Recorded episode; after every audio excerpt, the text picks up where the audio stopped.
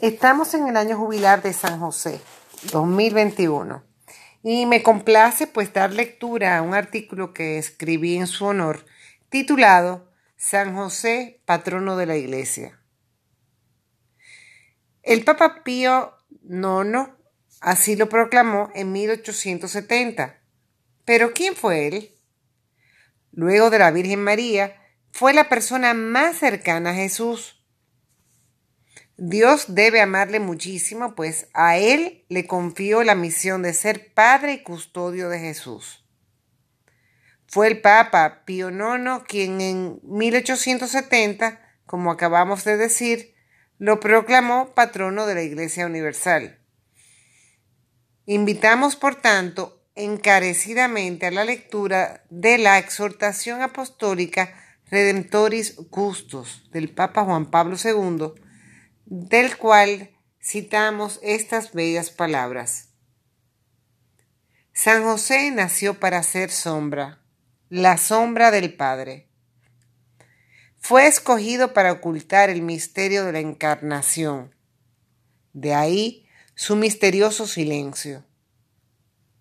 Sin embargo, es un silencio con sonido, un silencio profundo, porque ante el misterio en el que estaba inserto, fue colocado en una situación privilegiada. San José es venerado además como el patrono de los padres de familia, las mujeres en estado de buena esperanza, los niños no nacidos, las familias, los trabajadores, los obreros, los artesanos, los carpinteros, los ingenieros, las personas vacilantes, la justicia social, los emigrantes, los moribundos, los viajeros y la buena muerte. Veamos qué nos dice Santa Teresa de Jesús sobre él. Citamos. No me acuerdo hasta ahora haberle suplicado cosa que la haya dejado de hacer. Es cosa que espanta las grandes mercedes que me ha hecho Dios por medio de este bienaventurado santo. No he conocido persona que de veras le sea devota que no le vea más aprovechada en virtud, porque aprovecha en gran manera a las almas que a él se encomiendan. Santa Teresa. También San Alfonso María de Ligorio nos hace reflejar sobre esto. Citamos, ¿Cuánto nos es también de creer aumentase la santidad de José el trato familiar que tuvo con Jesucristo en el tiempo que vivieron juntos? Cerramos la cita.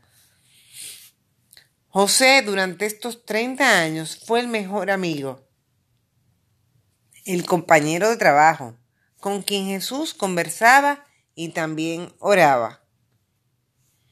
José Escuchaba las palabras de vida eterna de Jesús. Observaba su ejemplo de perfecta humildad, de paciencia y de obediencia.